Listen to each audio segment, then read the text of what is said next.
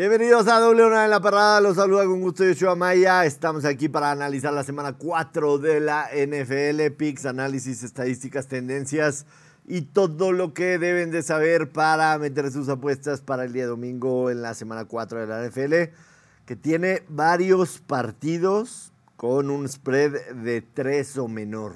Varios, varios partidos. Semana ruda para pronosticar, así que haremos nuestro mejor esfuerzo para tratar de ayudarles en sus apuestas para el domingo. Saludar a mi compañero y amigo, mi costarricense favorito, mi pura vida, Alonso Solano. ¿Cómo estás? Saludos, Yoshua, y ahora sí, no me veo, no me veo. Ahora sí, ya me veo, ya me veo. ¿Te ves? ¿Cómo estamos? Ya, ya, ya empezamos mal el semana 4, carajo. Todo bien, Yoshua Maya, ¿cómo andas por allá? Este, vi que la pasaste muy bien en haciendo atormentar al Butcher, ¿no? Este, sí, sí. Esta semana ya en la perrada, pero muy divertido ese paseo en redes sociales, por lo menos lo, que los vimos, fantástico, ¿eh? Sí, nos hubiera encantado que nos acompañes, pero te prometo que cuando vengas a México te llevamos a dar una vuelta con el Butcher, te subimos al Superman. Para la gente no sepa lo que nos referimos, que vayan a ver la perrada del día de hoy que se transmitió hace un poquito. Además, eh, Natalia y Elías también apostaron en el Packers en contra de los Lions, que abrió la semana 4 de la NFL. Y le fue muy mal a Natalia con la apuesta. Fue una semana bastante, bastante loca y de muchas risas en la perrada, pero la pasamos muy bien. Eh, abrimos, abrimos con lo que pasó la noche de anoche, Alonso Solano. No tuvimos oportunidad de tenerte el lunes aquí porque hubo un golpe de estado, no estuve yo. Eh, ya pasaron los Monday Nights y Javier abrió la semana 4 con una victoria de los Lions en Lambeau contundente, la verdad. Creo que si algunos esperábamos ver realmente a Jordan Love, lo que puede ser un partido importante, lo vimos ayer por la noche.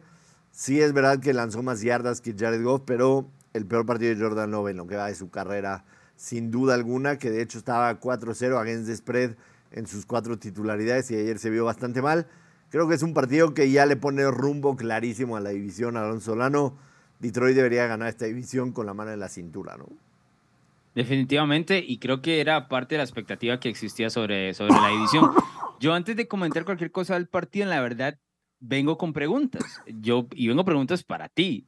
Mi punto es si ya compraste a los Lions, porque al inicio de la temporada estabas, o sea, de lado, no querías meterte, no querías mojarte vacilaste y hiciste muchas bromas a, Elías en la perrada, y, pero parte de las bromas es porque no crees en los Lions, porque siento que te duele un poco el hecho de que el patito feo suba al puesto número uno, ¿no? En este caso la división, ¿ya compras a los Lions? Esa es mi pregunta básica. o sea, la respuesta es sí y no. O sea, sí los compro claramente para ganar la división. Definitivamente para mí no son un contendiente en la NFC. Sí, mm, lo, lo digo claro y conciso, no lo doy vueltas. Eh, le veo buenas cosas definitivamente para este equipo.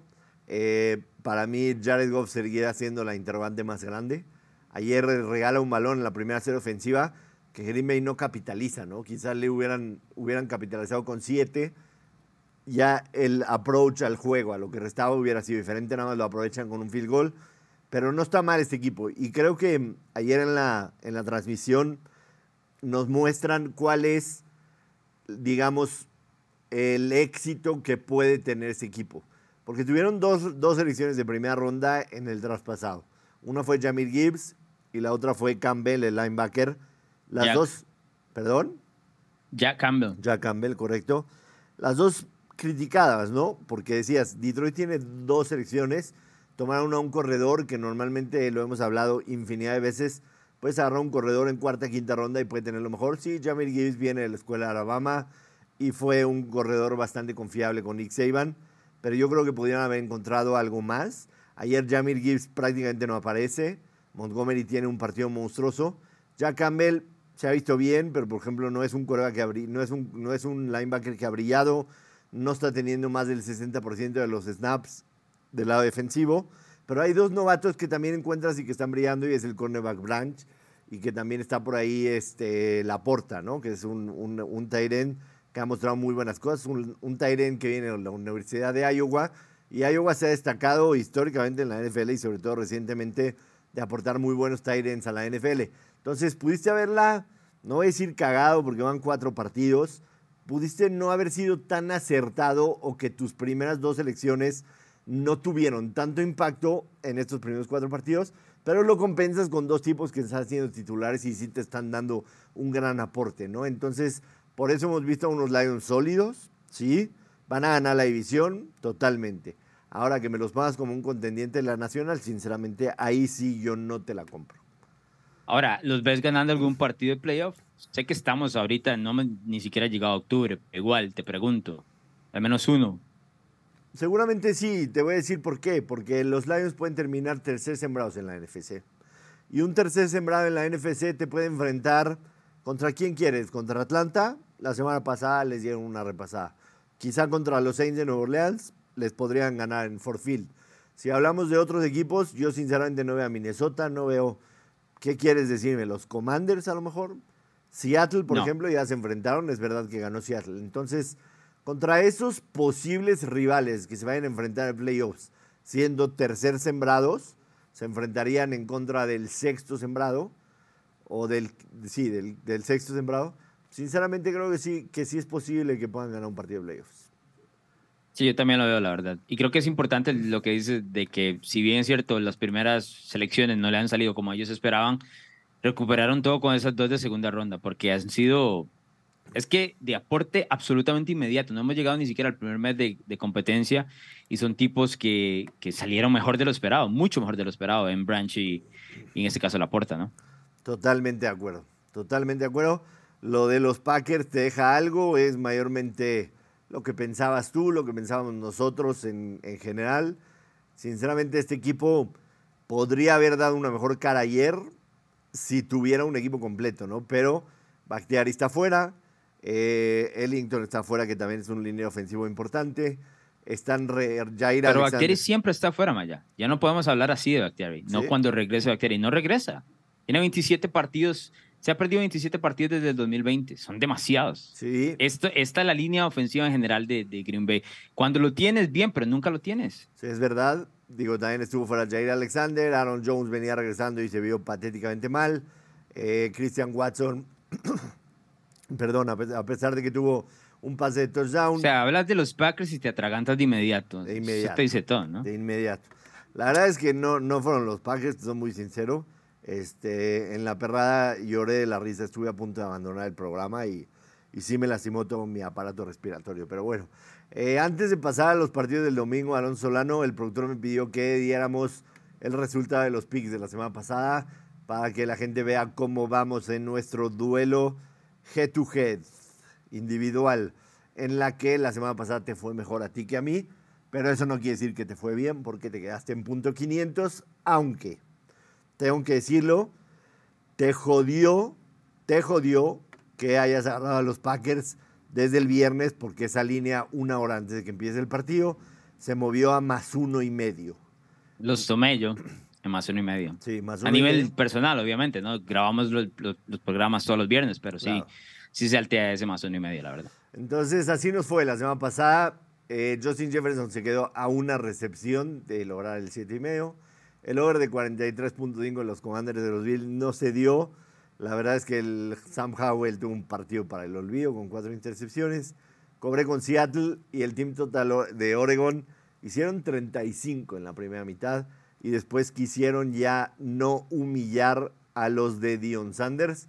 Eh, Green Bay menos 2, tú perdiste por el menos 2, aunque si la gente lo agarró el domingo en la mañana seguramente cobró.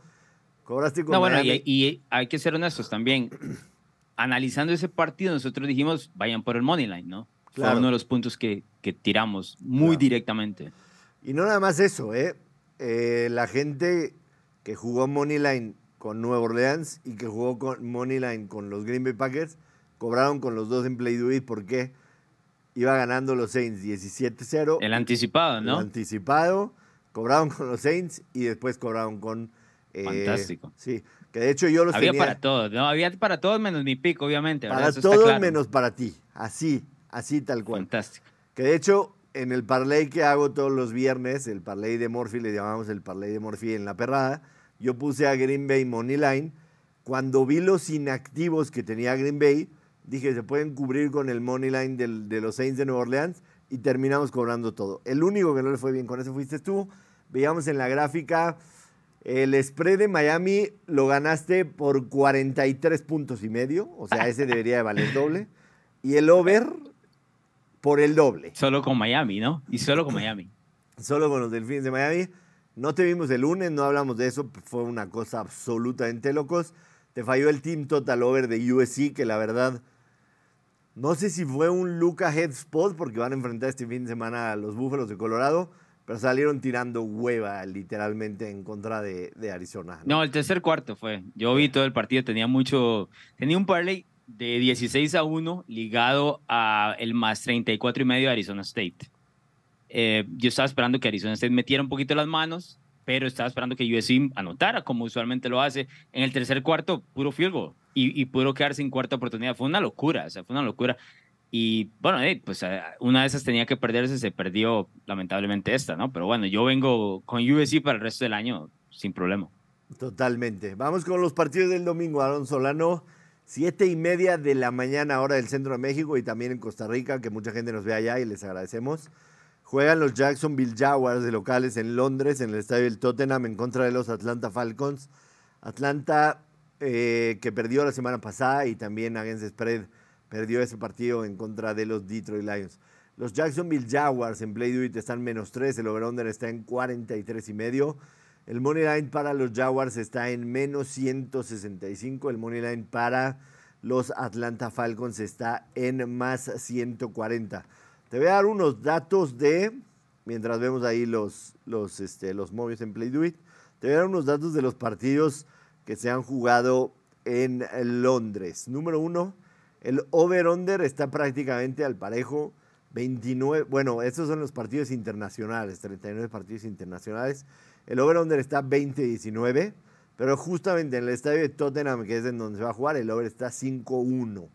Eh, si hablamos de los favoritos, a los favoritos les ha ido muy bien en los juegos internacionales.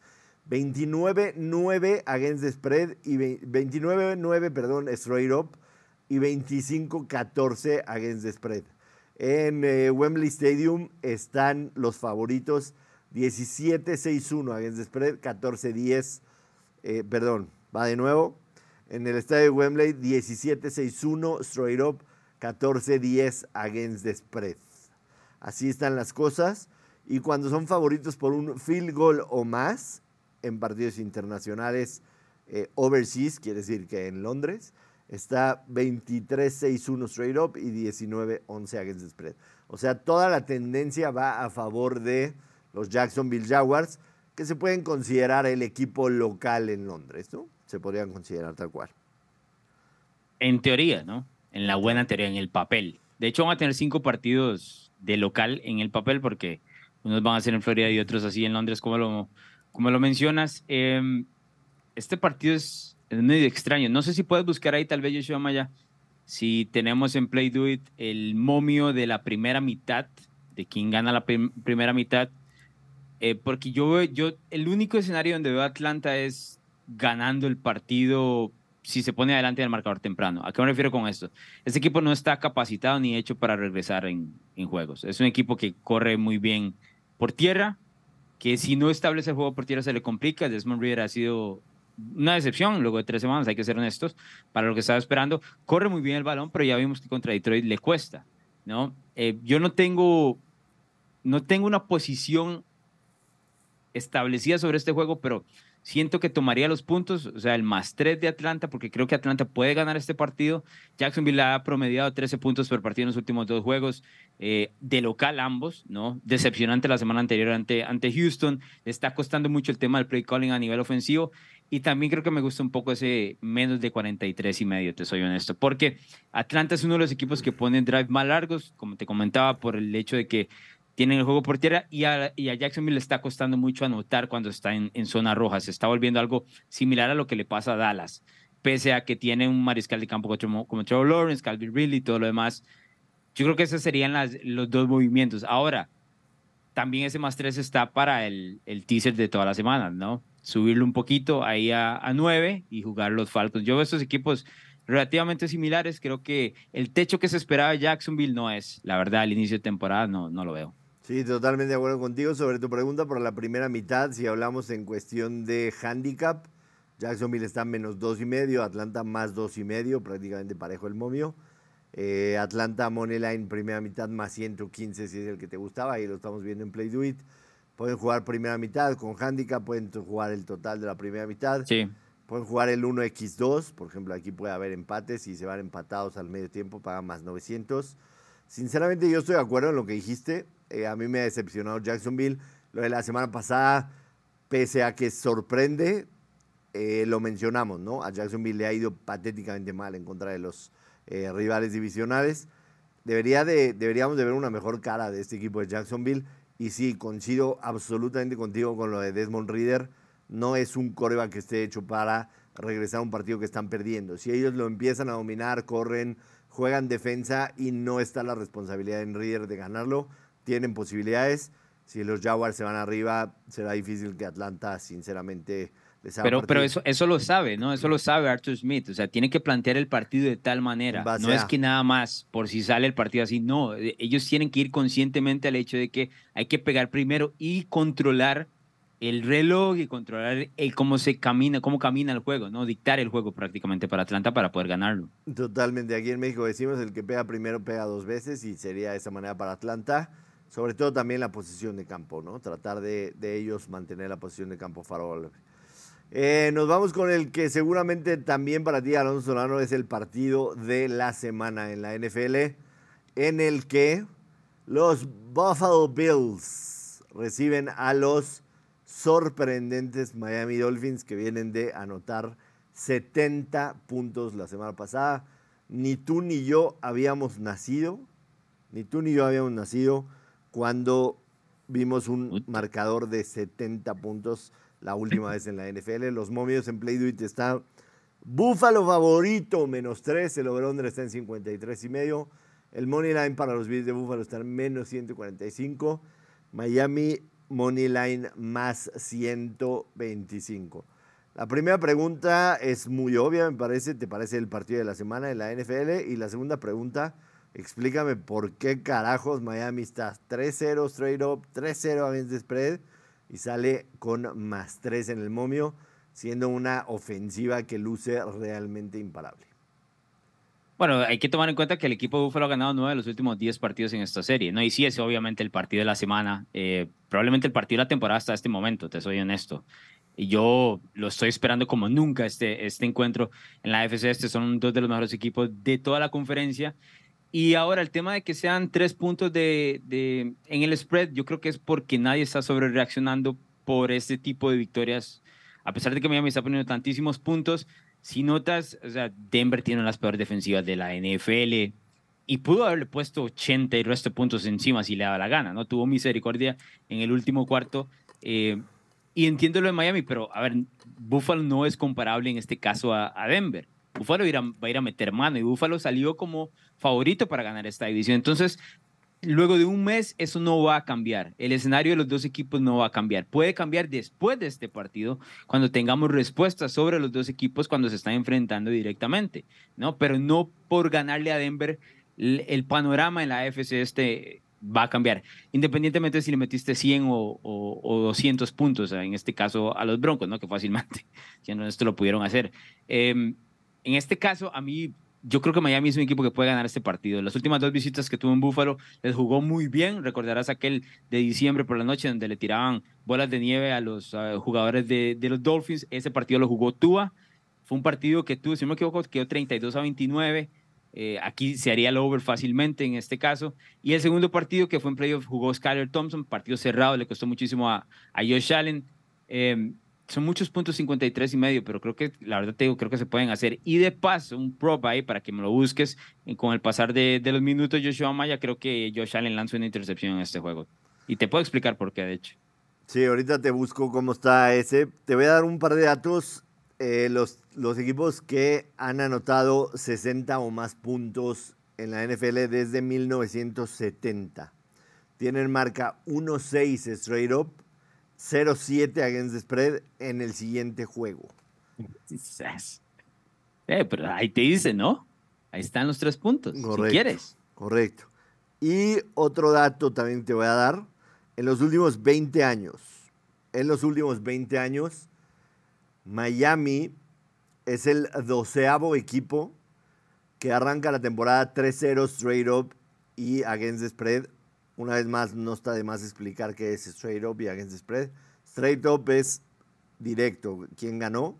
Against the spread en contra de la línea de apuestas. Miami es el doceavo equipo en los últimos 20 años que arranca la temporada 3-0 straight up, que ganan el partido, y 3-0 against the spread, que cubren la línea de apuestas, y que en el cuarto partido es underdog, no favorito como en el caso de Miami. Los 11 equipos previos terminaron, o sea, en el cuarto partido, 2-9 straight up, o sea, solamente ganaron 2 de 11 y 3-8 against the spread.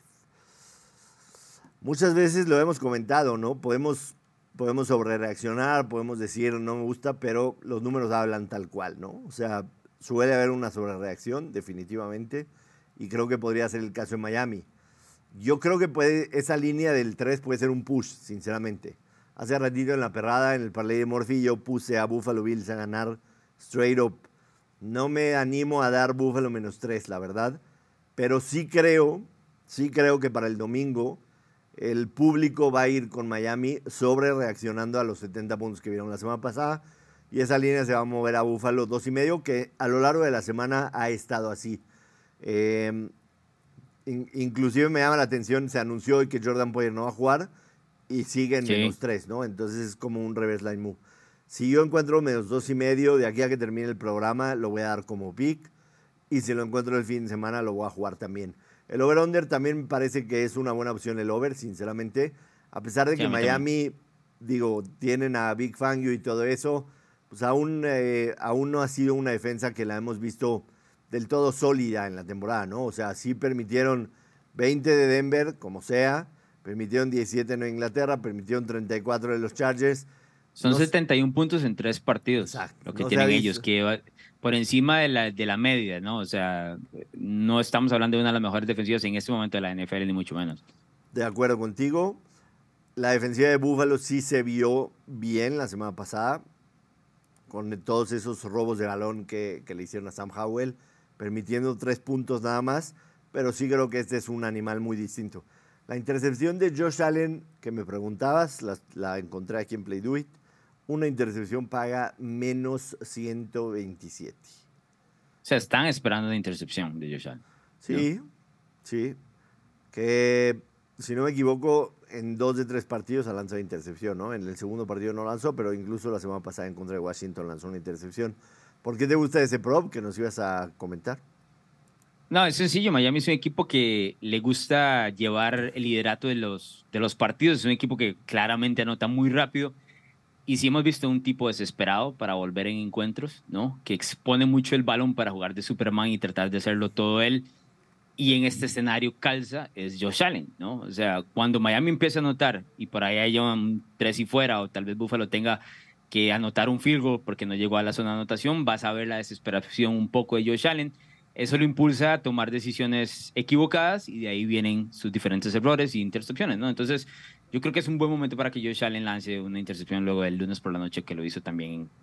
¿Cuántas ocasiones? ¿Tres veces contra los Jets? Aquí estoy diciendo una, con una es suficiente, pero creo que la verdad, por el estilo de juego de Miami, lo va a terminar forzando a él a sentir la responsabilidad de hacer más de lo que, de lo que debería. Sí, hay que, hay que recordar el dato que ya mencionamos también eh, la semana pasada y la anterior. Eh, Josh Allen tiene 58 victorias en su carrera. De esas 58, 44 han sido por un touchdown o más, ¿no? Entonces, cuando gana, suele ganar en grande. Entonces, sinceramente, yo, pienso que van a ganar los Bills de Buffalo y no me, no me molesta ese menos tres, aunque creo que podría ser push, sobre todo por lo que hemos visto en Miami y lo que vimos también en esos dos partidos de la temporada que mencionas que se disputaron en, en, este, en Buffalo. Vamos con el que sigue, si te parece, Alonso Solano. Eh, los Carolina Panthers ya con Bryce Young en los controles reciben a los Minnesota Vikings que están 0-3 en la temporada. Carolina está más 4 y medio. El over-under está en 46. El money line está en más 175 para Carolina. En menos 210 para los vikingos de Minnesota. Em, es un partido que definitivamente a mí no me gusta. Eh, ya vimos que Minnesota tiene una incapacidad brutal contrario a lo que sucedió la temporada pasada. Ahora todo a la inversa. Una incapacidad brutal de ganar los partidos de una posición. La temporada pasada 11-0, esta temporada 0-3. Yo voy a tomar para mi quiniela el más cuatro y medio para Carolina. Entiendo que tienen bajas, que ya no está el, el, apoyador, que no están los esquineros y que, tú, y que tiene una línea ofensiva terrible, pero yo voy a tomar los puntos con Carolina definitivamente. Más de seis y media recepciones para Justin Jefferson, ¿no? ¿Jugamos esa? Sí, debería de ser. Menos debería de ser. seis y media, la estoy viendo en 141, está alto ese número, pero o sea, estamos para siete. Él está promediando siete, siete y medio, ocho. Y yardas está promediando casi 150 yardas por partido no veo por qué Carolina vaya a ser la defensa que vaya a detener en este caso eh, como está jugando Minnesota, ¿no? Y estoy viendo aquí el prop del total de yardas está en 99.5 para Justin Jefferson. Yo tomaría el over, la verdad, sinceramente. Eh, la, semana pasada, la semana pasada en 103, definitivamente me iría con las props de Justin Jefferson. La semana pasada tenía que haber hecho esas siete y media, pero sale, sale ahí tocado en las últimas jugadas. Y y el buen Kirk Cousins lanza una intercepción en, en zona roja lastimosa que no nos dio. ¿Eso del buen es porque es buena gente o porque lo ve como, porque es buena, gente, Porque es buena gente. ¿Eso es? Es buena gente. Te convenció en el, en el documental de Netflix, ¿no? Eso fue. Totalmente. Sí, ya, de hecho ya no lo critico yo ni nada. O sea, es, un tipo lindo. De hecho, de hecho, he visto menos críticas sobre él. Obviamente está liderando la liga en yardas y qué sé yo, ¿no? Pero he visto muchas menos críticas que regularmente. Y creo que tiene que ver con. Está atado a eso, te digo. Totalmente. Yo lo, yo lo mencioné de inmediato a, mis hijos.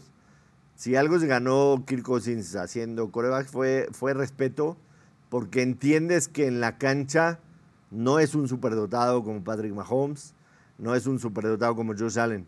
Pero el güey se esfuerza y toda su vida rodea alrededor de tratar de ser lo mejor en la cancha que no tiene las mejores habilidades, que es un coreback limitado, lo es.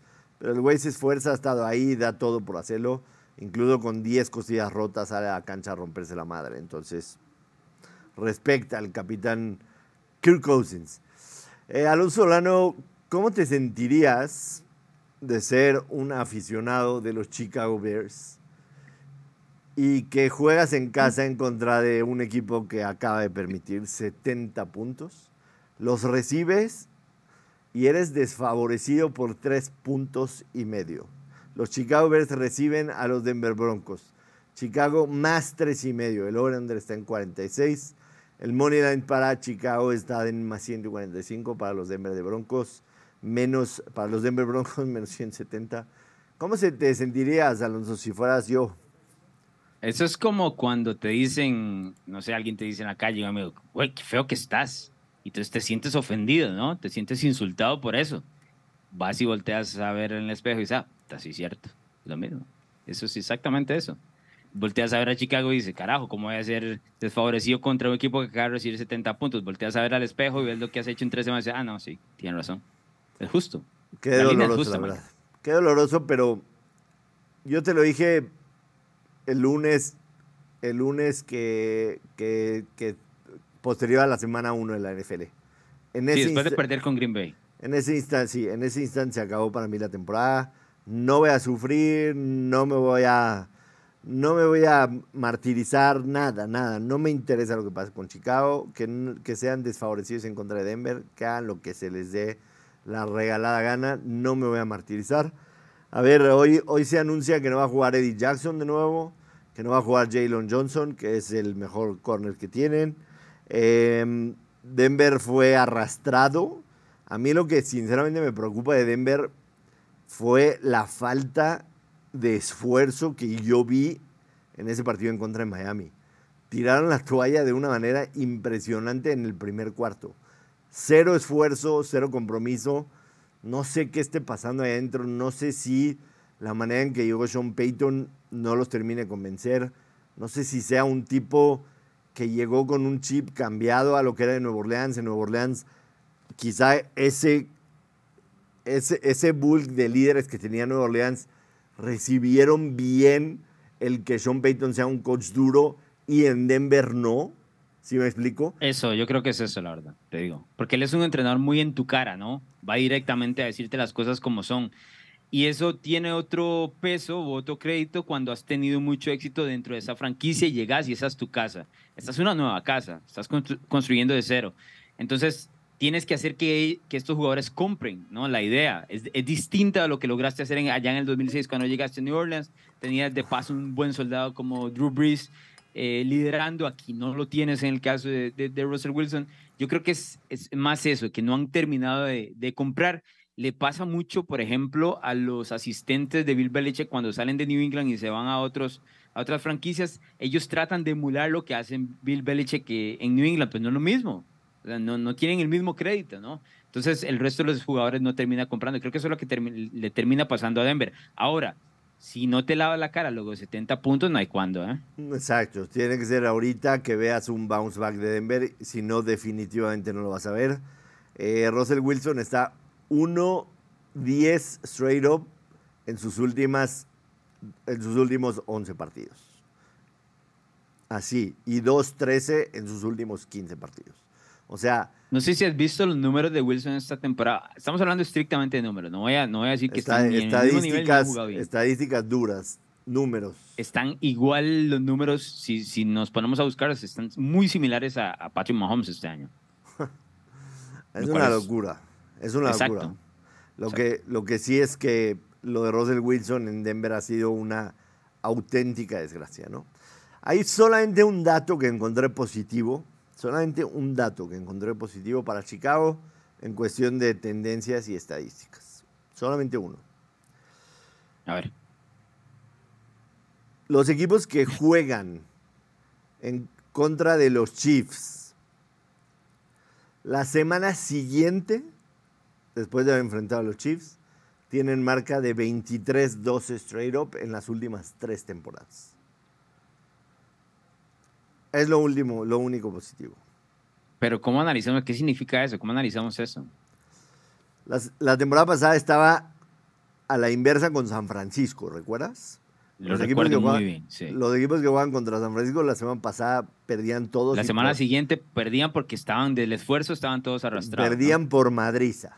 Exacto. Eso lo, recuerdo muy bien. Aquí no entiendo la razón por los Chiefs. O sea, puede ser que los Chiefs los hayan exhibido y sea un bounce back, quizá. Mm. Pensando en eso, pero que me digas tantos equipos que realmente han sido exhibidos, no estoy seguro. Bueno, Kansas City exhibe muchos. Ahora, Chicago se exhibe solo, ¿no? Exacto. No sé cómo traducir, pero es lo único que encontré positivo para ir de la de Chicago. Yo sí tengo Dame el over a mí ahí, la verdad, 46 puntos. Over de 46. Se anota más de más de 46. Entre los dos no tienen defensas esos dos equipos. Yo, em, tengo, yo tengo un pick para este partido, pero es de los oficiales, entonces lo voy a dar al último. Va, va. yo, yo, sí creo, yo sí creo que se anotan más de, de 46. Entonces, si tuviera que tomar un lado, creo que agarraría a Denver, aunque ese medio punto no me encanta, pero igual. Es que es el momento de bounce back, manda huevo. O sea, después de 70 puntos, después de. A ver, las, las expectativas entrando al año de Chicago y Denver había una diferencia. Más allá de que se esperaba un, que subiera a Chicago, Sean Payton y compañía, Joshua Maya. O sea, no puede ser. Totalmente. Tienen que ganar ese partido. lo, dijiste, muy bien. Si no, si no despiertan el domingo, no va a despertar jamás, ¿no? No van a despertar jamás. Y empieza a tomar decisiones como quieras verlo. Eh, hace unos minutos la cuenta de los Cleveland Browns anunciaba que Deshaun Watson está cuestionable para el domingo. Cleveland Browns menos 2, el over-under 39 y medio. El money line para Cleveland menos 125, para los Ravens de Baltimore más 105. Así están los movies en Play Do It para este partido divisional, en el cual se disputa, creo que para Baltimore es un must win definitivo. ¿eh? Después de haber perdido. Sí, así tan rápido. Después de haber perdido en contra de los Colts, em, tienes, que, tienes que enderezar el rumbo. Tienes que enderezar el rumbo. A ver, yo creo que se les atravesó ese, ese, partido, pero es uno de esos partidos extraños en la NFL. Ese partido lo vuelves a jugar y, Baltimore lo gana 8 de 10 veces, tal vez 9 de 10. Esa, es, esa noche o esa tarde no, no, fue así, ¿no? Y hubo lluvia y malas jugadas de los referees y demás. Yo no, creo, no creo que sea tan dramático. Ahora, en cuanto al pareo ahorita que van a tener contra Cleveland, si esa ofensiva de los Ravens y Lamar Jackson no muestra su mejor cara, se los van a, los van a abrochar, ¿eh? porque la, en este momento la defensiva de Cleveland no está jugando con nadie. Te digo, tienen los mejores números de toda la NFL en cuanto a puntos permitidos, capturas, este, yardas por jugada y demás. Ha permitido solo un touchdown en todos los tres partidos. Ahora, no ha enfrentado grandes ofensivas, más allá de que se enfrentó a Cincinnati en, la primera semana. Es Cincinnati con Joe Burrow lesionado y sin haber hecho training camp, ¿no? Y con un mal clima. Pero aún así, aún así, Cleveland forzó el camino para esa victoria, incluyendo las otras dos bueno, derrota contra Pittsburgh, pero fueron, recordemos, la ofensiva de Cleveland la que regaló el partido. Y luego la semana pasada ni 100 yardas de, de Tennessee en ofensiva. ¿eh? La pregunta está ahí.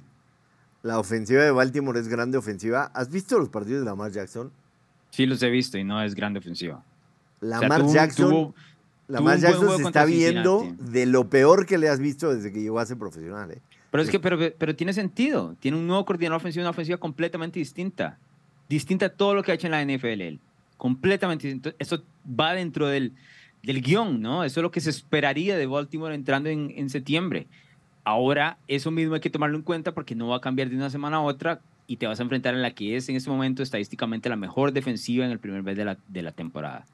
Sí, a mí, a mí sinceramente me da un poco de miedo ese tema de que salió hoy de Sean Watson, que esté cuestionable y que de repente así se diga. Yo sí tomaría Cleveland menos dos. Yo creo que la defensa de Cleveland le va a hacer un partido de pesadilla a, Lamar Jackson, sinceramente. Bueno, esperemos la noticia de Deshaun para el domingo, pero mientras, dame el under, te digo. Son 39 y medio, ¿no? 39 y medio, sí. Dame el under. No hay quite ahí. O sea, esta ofensiva de Baltimore no debería poder hacerle daño a esa defensiva como está jugando Cleveland. Esta ofensiva de Baltimore. Otra ofensiva de Baltimore que ya esté aceitada en camino de más, pues, podemos conversar a otra cosa. Pero esta, no, Esta no. Los, Ravens, los Ravens tienen marca de 19-4 against the spread en sus últimos 23 partidos como underdog. O sea, les va bien. Lamar Jackson como underdog.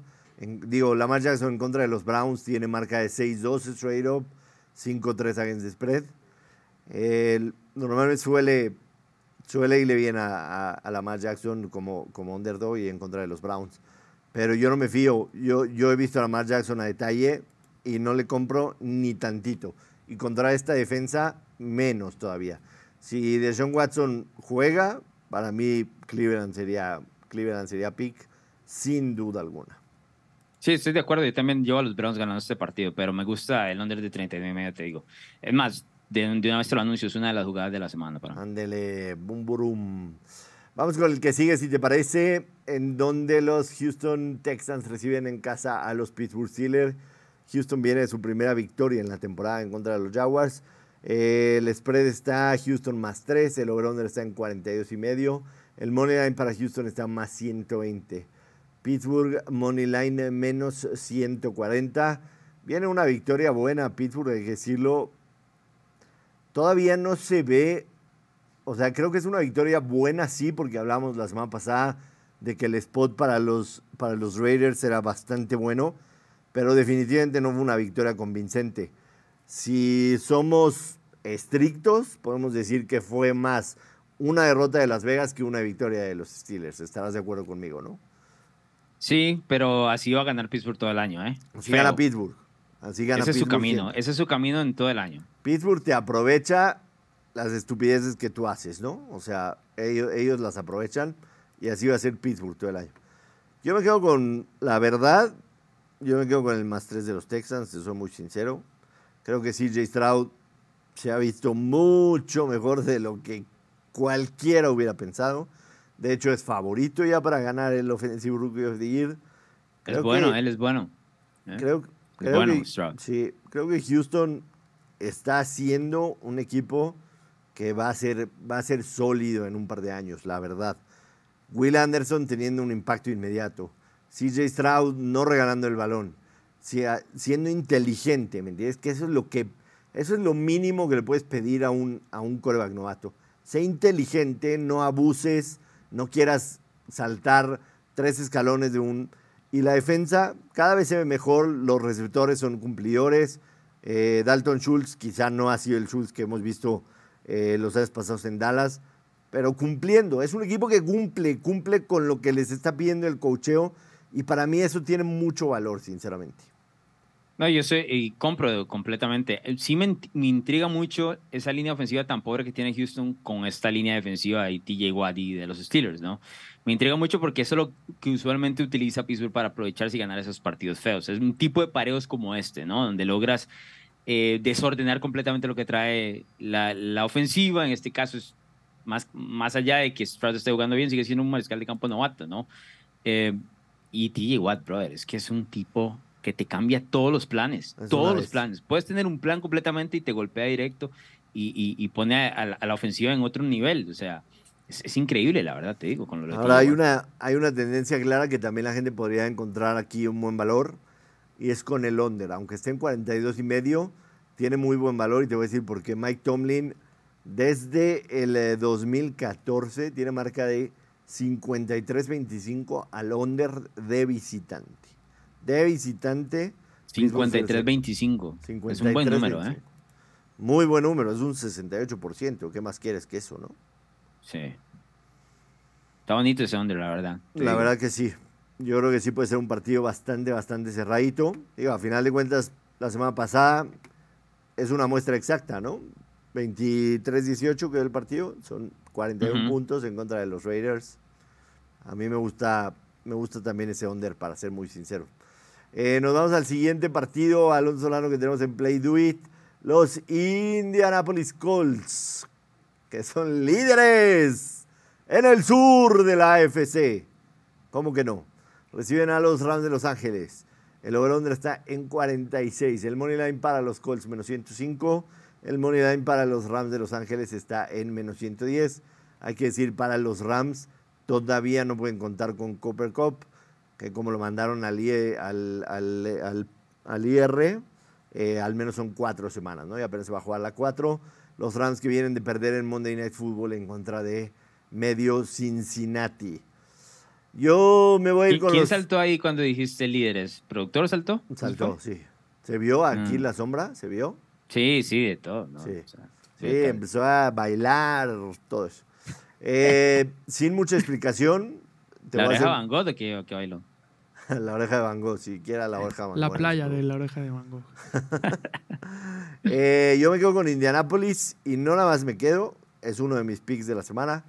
Este, wow. wow, wow. Sí. Eh, los Rams de visitante desde la temporada pasada están 1-8 straight up. 1-8 straight up. el lunes viste el partido del Monday Night Football.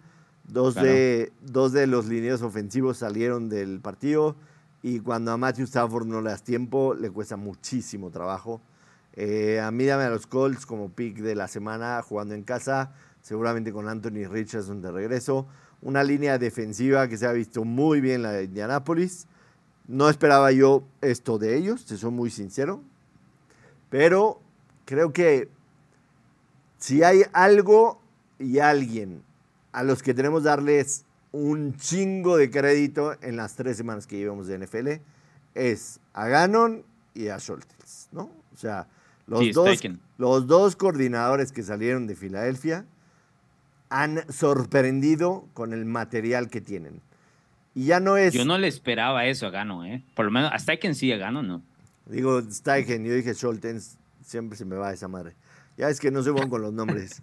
Pero, a ver, está bien, está bien que me cambies el nombre, pero me lo inventaste, lo sacaste. ¿De dónde lo sacaste? Es un pitcher de los White Sox, Schultens. Ah, ya ves. Se parecen, güey. Son, o sea, son, son Sí. yo, de Ganon yo no estaba esperando eso. A ver, yo, te, yo sí te dije en la prueba que yo no, yo no sentía que Arizona tenía tan mal equipo como me lo vendiste, así como el peor de todos, ¿no?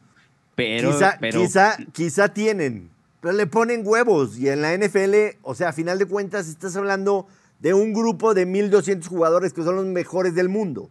no, claro, definitivamente. Eh, que eso es lo que le estabas pidiendo a Denver, ¿no? Exactamente, exactamente. O sea, no, no puedes dar esa cara cuando tienes a un porcentaje de los mejores jugadores del mundo en una liga. Por eso cuando hablamos de un spread de 14, de 10, de 9 y medio, dices, es altísimo están jugando los mejores en contra de los mejores del mundo. No es una liga de básquetbol de Estados Unidos contra la liga de básquetbol de Serbia. Están jugando los mejores jugadores del planeta en una misma liga.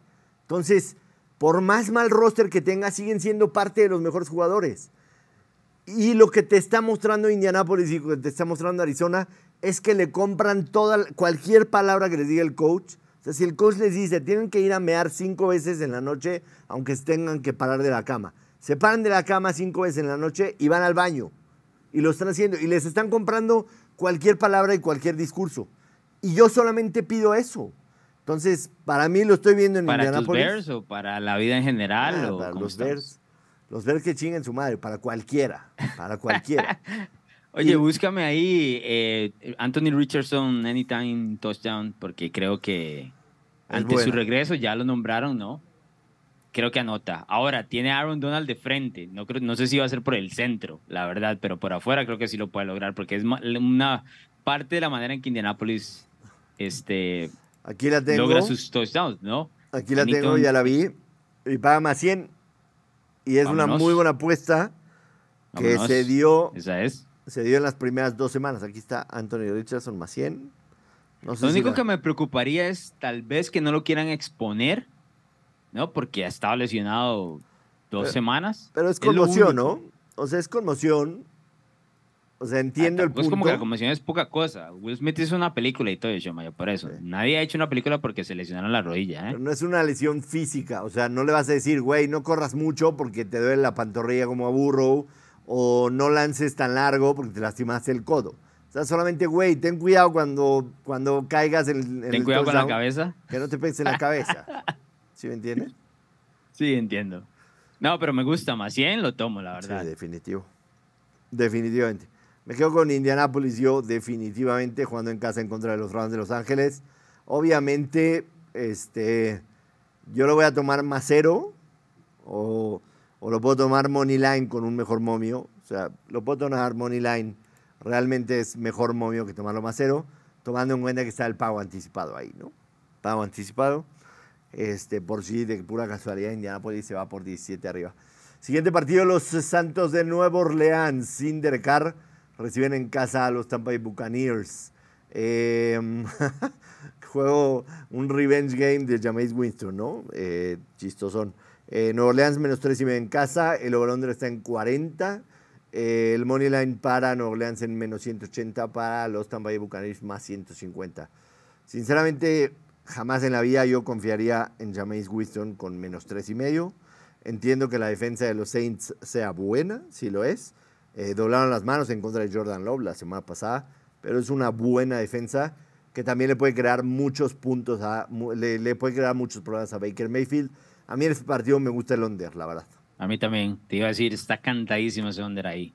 ¿no? Eh, los Saints tienen, creo que son 11 partidos seguidos de no permitir 20 puntos Correcto. en la, en la NFL, entonces vamos con el under ahí. Ahora, buscate por ahí la intercepción de Jameis Winston porque tiene que ser automática, ¿no? Salta el tipo a jugar titular automático y el equipo de los Bucks, quieras o no, todavía mantiene una defensa bastante decente. Mm, Claramente su ofensiva ha disminuido muchísimo, no puede correr el balón como es normal, tres años de no hacerlo, pero la intercepción de Winston debería estar ahí No dentro de me- las posibilidades. No me aparece en Play Do It, supongo que hasta que no hasta que no marquen ya fuera Derek Carr oficialmente, no aparecerá. Va. Entonces todavía no aparece, pero seguramente aparecerá. Pero bueno, lo pueden tomar para el fin de semana, ¿no? Sí, a mí definitivamente me gusta el under en este partido. Los Philadelphia Eagles reciben en casa a los Commanders de Washington. Philadelphia menos 8, el over está en 43 y medio. Eh, Philadelphia moneda en menos 400, el moneda de Washington más 325. Recordar que en este mismo partido, la temporada pasada, Washington le quitó el invicto a los Philadelphia Eagles con una victoria contundente 32 en contra de 21. Eh, revenge game para los Eagles, ¿no? Lunes por la noche fue ese partido. Pasa que era Tyler Heineke, ¿no? Que es el tipo que le, se tiene muchísima sangre y le inyecta mucha pasión al juego. Ahora Sam Howell, estoy de acuerdo, puede ser algo de revenge game aquí por, por parte de los Eagles. Si la semana pasada Buffalo capturó a Sam Howell nueve veces, lo que va a comer Jalen Carter, Joshua Maya. Lo que va a comer. Jalen Carter es el que los Bears lo dejaron pasar en el draft, ¿no? ¿Es ese? Ese. Ese mero. Ese, pero sabes que si los Bears lo hubieran tomado, estaríamos hablando de cómo el tipo es un problemático y todo lo demás, porque tu franquicia no tiene ni pies ni cabeza, Maya. Claro. Era, un mal, era un mal perfil para el jugador. Perfecto para Filadelfia, malo para Chicago. Claro. Eso es. Hay jugadores que caen bien en diferentes franquicias. Yo te doy los ocho puntos, ¿eh? Yo creo que Filadelfia cubre, gana esto por doble dígito, te soy honesto. Yo también. Sé que es un juego divisional, pero ese, ese par de la línea defensiva contra la línea ofensiva de Washington. Yo también. Y yo voy, a, yo voy a tener un pick de este partido, te lo doy de una vez, no pasa nada. Em, eh, Filadelfia, primera mitad, menos cuatro y medio. Filadelfia estaría 3-0 against the spread eh, en, en la primera mitad de esta temporada y la temporada pasada fue el mejor en la primera mitad against the spread. Sí, solamente nuestro amigo pateador que le va al Manchester United, que se me olvidó el nombre del pendejo de Filadelfia, hubiera metido un extra Jake Elliott, ¿no? ¿Quién? Elliott. Sí, Jake Elliott hubiera metido un extra point ahí que falló. Eh, Filadelfia estaría 3-0 against the spread y Washington está 0-3 against the spread en la primera mitad. En la primera semana se fue al descanso perdiendo en contra de Arizona. En la segunda semana se fue abajo 18 puntos en contra de Denver. Y la semana pasada los hicieron mierda en la primera mitad. Así que Filadelfia menos 4 y medio primera mitad. Iba a ser pico. Ah, me gusta, me gusta, el pick. Me gusta el pick y la descripción, ¿eh? ¿Para qué no? ¿Para qué te voy a decir que no? Ese va a ser uno de mis picks. Vamos al siguiente partido y último de la ventana de las 11 de la mañana o las noon en Estados Unidos, como quieran verlo. Los Tennessee Titans reciben a la mitad de los Cincinnati Bengals Tennessee más 3. El over-under está en 41. El money line para Tennessee está en más 120. Para los Cincinnati Bengals, menos 140. Ya saben lo que yo pienso y eh, no me importa que sea Cincinnati, no me importa nada a mí, a Mike Bravel. Como home underdog de tres puntos más, lo voy a tomar siempre. Vas con Tennessee, wow. ¿Y cómo te vas a sentir cuando Trey Hendrickson esté capturando a, Ryan Tannehill por décima vez en la tarde? Igual algo va a pasar, algo va a pasar similar con Joe Burrow. A ver, ¿viste el partido? A ver, Alonso. Lo vi, claro que lo vi. Tú y yo tenemos a Cincinnati aquí y nos mama, ¿no? Y yo mamo a Joe Burrow también. O sea, lo mamo. No está jugando una bien. Vez, una, decirle una vez era suficiente. Sí. Se rió el Butcher que nos está viendo. Yo mamo a Burro, yo lo mamo. Eh, no está jugando bien, no está sano. T. Higgins tiene la cabeza en donde va a firmar su próximo contrato. En el contrato, sí. Eh, Jamar Chase no está haciendo el Jamar Chase de hace dos años. No están corriendo bien el balón. La defensa y sobre todo la secundaria. ¿Por qué dice Joshua Naya, güey? ¿Por qué dice Naya? Porque Elías es un no se puede, no se puede con estos muchachos. Yoshua Maya mama a burro. Exacto. Para la gente que nos ve en Spotify, es que aquí también en YouTube ponemos ahí los supers y decía Yoshua Naya. Yoshua Naya mama. Eh, no está jugando bien Cincinnati. Y, y, lo, y lo de Mike Bravel con los Tennessee Titans, quizá no tenga explicación, pero ahí está. O sea, estás hablando de un porcentaje arriba del 70%, creo que 75%. Ahorita busco el dato. Mike Bravel en casa, underdog, con un field goal o más, tiene una cosa de locos con el, con, el tema. O sea, una cosa de locos. no, yo entiendo los números, entiendo los números. El pareo no me gusta, Maya, te soy honesto, para, para mantener ese, esa hegemonía del más tres y Brave como underdog y demás. Sobre todo porque tú ves porque tú ves a una secundaria de los Titans muy endeble y es el partido en el que T. Higgins y Jamar Chase y Tyler Boyd podrían explotar. Estoy viendo T. Higgins más de 4.5 recepciones en menos 136. Pueden tomarlo. Jamar Chase más de 6 y medio recepciones. Pueden tomarlo. Todas las recepciones pueden tomarlas. Todas. Son bienvenidas. Todas. son Navidad cuando juegas con Tennessee. Ahora, toma todos los unders del juego por tierra de Cincinnati, porque a los Titans no, le, no les corres, pero les pasas. Y pases de Joe Burrow, que no, los, no lo tengo aquí, ok, más de 24.5 completos, toma más de 24.5 completos. Entiendo el punto. Pero todo lo que estás diciendo no quiere decir que vayan a ganar y no quiere decir que vayan a cubrir la línea. No, yo te estoy dando los props. Sí. Entonces, los props que son clásicos del cuando enfrentas a Tennessee, que los hemos cobrado. ¿Cuántas temporadas llaman? Dos temporadas seguidas cobrando todos los props contra los Titans. Entiendo el punto. Entiendo el punto. Yo no va a ser de mis picks porque sí veo todo lo que tú estás viendo y estás diciendo, pero para mí, si quieren para su quiniela, si quieren para un teaser, lo que quieran, es, es de la de Tennessee y no de la de Cincinnati. Nos vamos Ahora, a ¿quién va a ganar este partido? ¿Quién, va, quién, ¿Quién crees que va a ganar el partido? Cincinnati por dos y medio. wow. wow, qué detallazo. ¿no? Cincinnati por dos y medio. Juega, juega. Eh, nos vamos con el primer partido de la ventana de la tarde a las 2.05 hora del centro de México. Los Chargers de Los Ángeles, que la semana pasada no perdieron de milagro y que Brandon Staley pudo haber sido cortado. O sea, lo hablábamos, si los Chargers perdían y de la manera en que iban a perder. No voy a hablar de la decisión si fue la correcta o no, pero si perdían, Brandon Staley podía haber perdido su chamba a mitad de semana.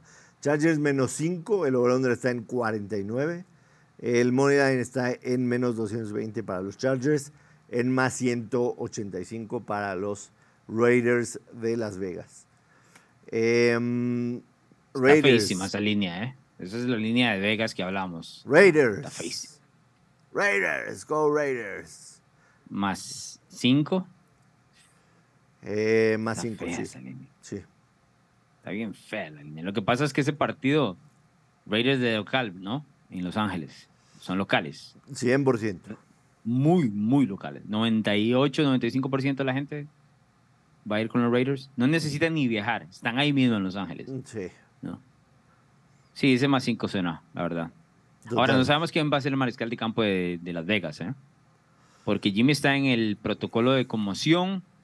Practicó un poquito hoy y el sustituto es Brian Hoyer. Pero a mí me llama la atención Adam Connelly, ¿no? Que está ahí, que es el, el, el, tercer mariscal de campo, que si no lo ponen va a haber un...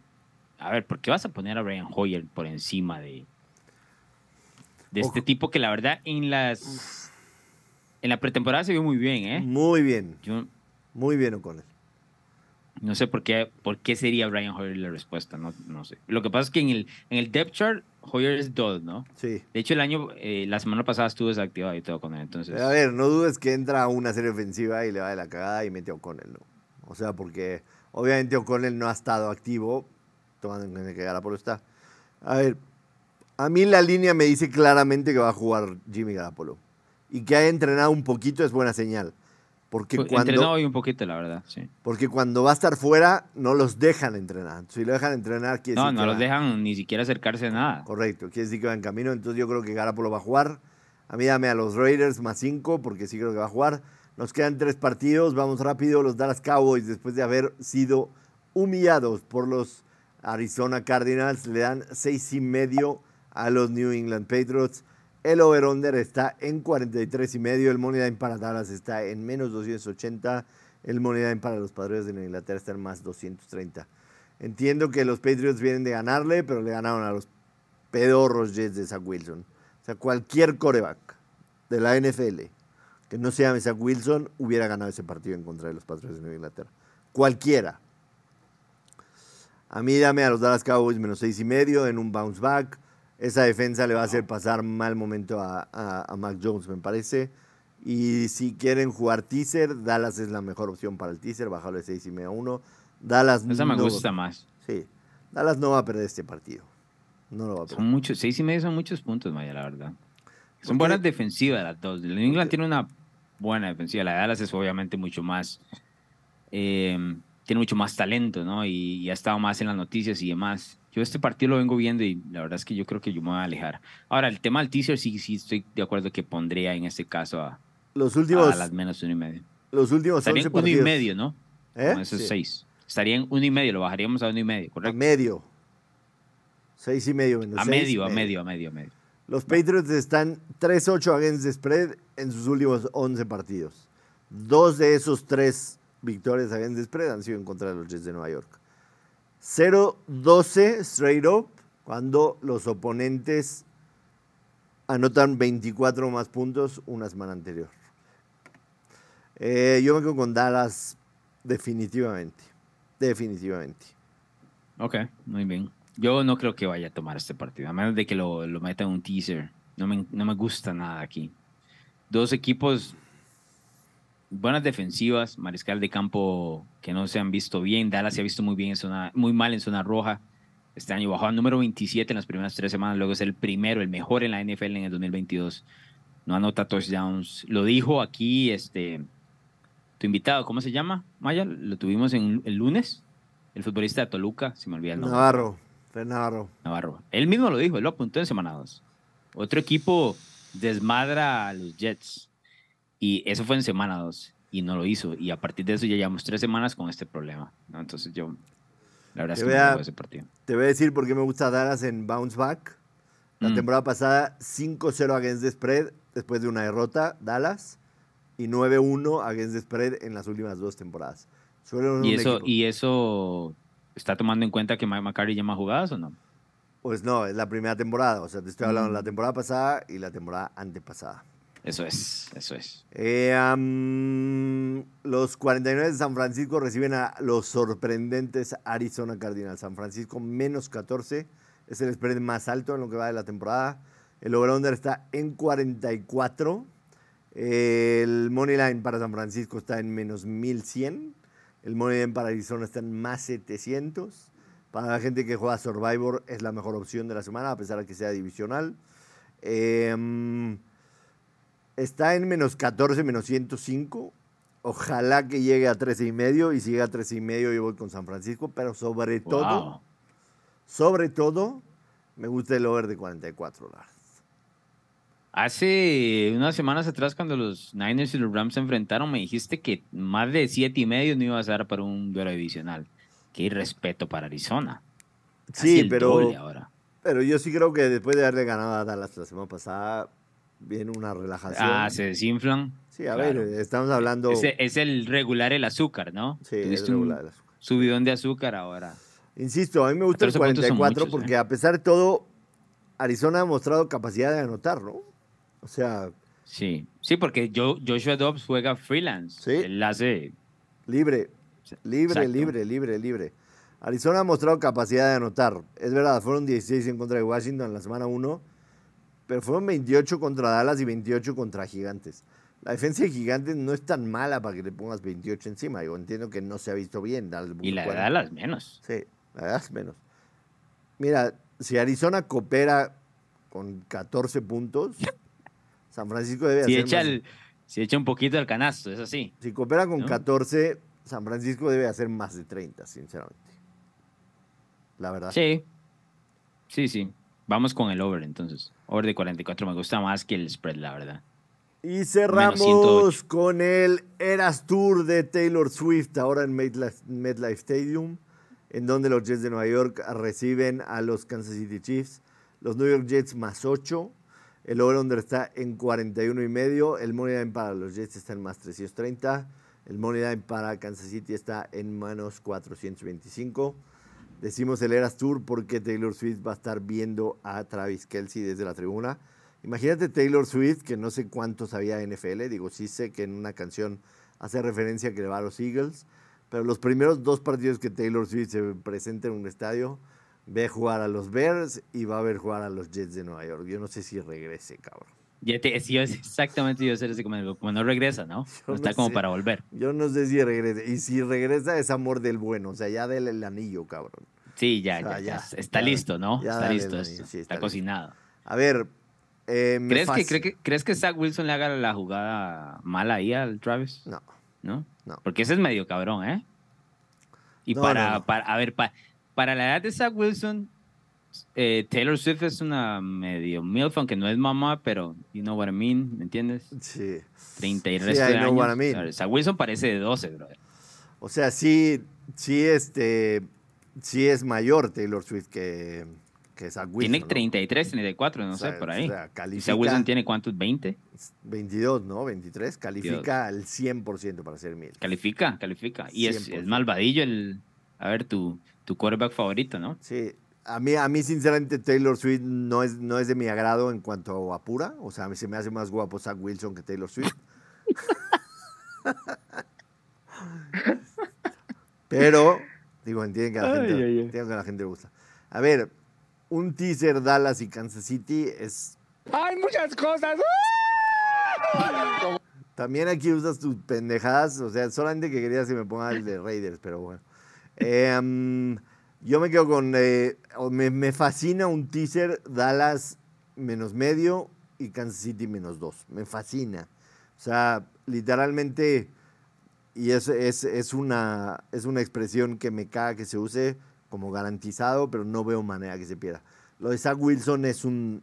Sinceramente, yo a, a las tres semanas después de haber dicho lo que dije después de la lesión de Aaron Rodgers, estoy muy arrepentido. Zach Wilson es lo peor que he visto en muchos años. Muchos, muchos. Lo, bueno es que, a ver, aprendes y regresas en el tech, no vas a venderte ese tech todo el resto de la temporada, ¿no? Hay ah, gente que se monta ahí y no se baja. No, ya. Y yo te dije esa entrada, ¿no? Ese tipo es de lo peor. Yo el año pasado lo vi, es, de lo peor. Yo sí te doy los ocho puntos aquí, la verdad. Yo también, eh, definitivamente Kansas City menos ocho. Y desde que te lo mencioné la vez pasada, eh, el Team Total Under de los Jets van dos semanas al hilo, que, tres semanas al hilo que pega después de la lesión de Aaron Rodgers, ¿no? O sea, el Team Total Under de los Jets desde la lesión de Aaron Rodgers eh, fueron 10, y, 10 puntos en contra de los Jets, 10 puntos en contra. El Team Total Under de los Jets está en 15 y medio, menos 120 en Blade La defensa... No, está para under, ¿eh? Totalmente. De under está eso. Totalmente. Menos la defensa que es de verdad, Maya. La defensa de Kansas City, Alonso Solano, es la más underrated de la NFL. 100%. 100%. Esa defensa es de verdad. De la, NFL, ¿eh? Estoy de acuerdo. o sea, no tienes que venderme más. Yo estoy de acuerdo completamente. No sé cómo van a anotar 16 puntos los Jets. ¿Cómo? A ver, los Lions ofensivamente anotaron 14. Los Lions, ofensivamente. Sí, ofensivamente. Hubo un pick six, ¿no? Jacksonville fueron 9 y Chicago les hizo 10. Em, y Chicago les hizo 10 porque el partido estaba acabado, ¿no? Y bajaron un poco ahí. Si querían, se, iban en cero. Cero, cero. Si querían, se iban en cero. Team Total Under definitivamente es una buena jugada de los Jets. Ya había escogido yo mis tres jugadas, así que no voy a tomar esa, pero es una muy buena jugada. Eh, ¿Tienes listos tus picks? Yo voy primero porque la semana pasada perdí. Dale. Yo voy primero. Eh, team Total over de 24 y medio de los Broncos de Denver. Team Total over 24 y medio. Sí creo que va a perder Chicago. Y el Chicago tiene 13 partidos al hilo perdiendo y los 13 han sido permitiendo 25 puntos o más. Sí. Eh, no juega no pueden parar a nadie. No juega Jalen Johnson, no juega Eddie Jackson. Hay otro cornerback que está lesionado. No tienen pass rush. Sus linebackers no sirven para presionar, no están pudiendo con todo ese movimiento de juego. Yo creo que Denver eh, va a dar una mejor cara a Russell Wilson, sobre todo teniendo tiempo. Y con Cortland Sutton, Jerry Judy, quien tú quieras y mandes, le van a hacer por lo menos 25 a Chicago. Indianapolis Colts Money Line, menos 105. Y la primera mitad de los Philadelphia Eagles, menos 4 y medio, son mis tres picks oficiales para la semana. Bien, voy el under de Cleveland y Baltimore, te lo había dicho, 39 y medio, ¿no? Sí. Es partido de la AFC Norte. Te doy Eagles menos 8 contra Washington. Eagles en casa. Y llevo a los Chiefs menos 8 contra los Jets el domingo para la noche. Buenísimo. Dos spreads altos, pero estoy de tu lado también. Ojalá que esta semana nos vayamos 3-0 los dos, sinceramente así lo deseo. Eh, la semana pasada en el college fuimos malos dos, pintaban bien, pero al final de cuentas no. Yo traigo en college un partido de hoy por la noche. Hoy por la noche, mm. partidazo en el Pacto del Alonso Solano. ¿Utah? ¿Utah, Oregon State? Under de 44 y medio puntos. Under de 44 y medio puntos. La defensa de Utah es legit como lo dicen en Estados Unidos. Es legítima la defensa de Utah. Le permitieron en la temporada 7 a UCLA la semana pasada, 7 a Weber State, 13 a Baylor, 11 a Florida. Eso es lo que ha permitido. Los cuatro partidos de Utah esta temporada han sido de under. Eh, Oregon State tiene una defensa bastante respetable. Parece que no va a jugar Cam Rising y que el segundo coreback tampoco va. Entonces, under de 44 y medio. Hoy por la noche, Oregon State en contra de Utah. Muy bien. Eh, voy yo otra vez, bueno, voy a quedarme en el Pacto. La semana pasada jugamos el Pacto, jugamos USC. Esta vez juegan contra Colorado los Colorado Búfalos de Dion Sanders. Pero no voy a hacer la jugada del lado de USC, sino del lado de Colorado. Y vamos a tomar el team total de Colorado over de 24 y medio, Joshua Maya, para los de Dion Sanders. Over de 24 y medio, esa defensa de los troyanos no para absolutamente a nadie y su ofensiva, por el contrario, anota muy rápido, dándole más oportunidades al rival. Si la semana pasada una ofensiva pobre como la de Arizona State, que tiene que hacer jugadas de truco para avanzar, lograron avanzar. Arizona la State, de Dion Sanders va a estar mucho Arizona preparado. State ese Ah, mucho- partido lo jugó con su quinto coreback, sí sabías, ¿no? Su quinto. Lo sabía, lo tenía claro. Y aún así agarré el Aún 34 así. y medio y aún así cobré el, el parlay de así. 16 a 1. Sabroso. Perfecto. Entonces, team total Sobre over. 24 y medio aquí, más, Team total más de over. 24 y medio Colorado. Yo creo que sí. Dion Sanders a haber puesto una madriza a su equipo, ¿eh? Después de la humillada en contra A ver, de... a la Madrizas ya se la habían pu- puesto, ¿no? Se los, se los, Ah, se los le, puso le Oregon. pusieron en la cancha y le pusieron después. Le pusieron después. Sí, sí. Me gusta tu pick. Yo creo que esta semana nos podemos ir 8-0, ¿eh? De verdad lo creo. Ya lo salaste, bro. Ya lo salaste. No, no, no, no, no. eso. No, no, No, no. no, No. No, no. No. Entre eso y la mala vibra del productor, que yo lo siento desde que dijo que quería la oreja de Van Gogh en el Super Bowl, ya ahí ya las cosas no caminan, ¿eh? No, créeme que, créeme que estamos, estamos este, en muy buena racha aquí en, en La Perrada. No hay, no hay sal, no hay nada. Entonces, ¿No hay sal? no hay sal, no hay sal. Confíen que nos podemos ir 8-0. Bien. Al- Alonso Solano disfruta el fin de semana, semana 4 de la NFL. Eh, mucha suerte. Nos vemos el lunes para platicar de tus pensamientos que han dejado el fin de semana y el Monday Night Football entre Seattle y los New York Giants. Gracias. No, muchas gracias, Joe Maya. A todos los que nos escuchan, por supuesto. Gracias también por los comentarios. Han dejado bastantes en las últimas semanas. Gracias, nos vamos, nos vemos el lunes en la perrada a las 2 en punto aquí en este canal de YouTube. No olviden suscribirse, seguirnos en todas las redes sociales, arroba somos la perrada y también Spotify. Suscríbanse para que no se pierdan doble o nada y la perrada también. Buen fin de semana a todos, adiós.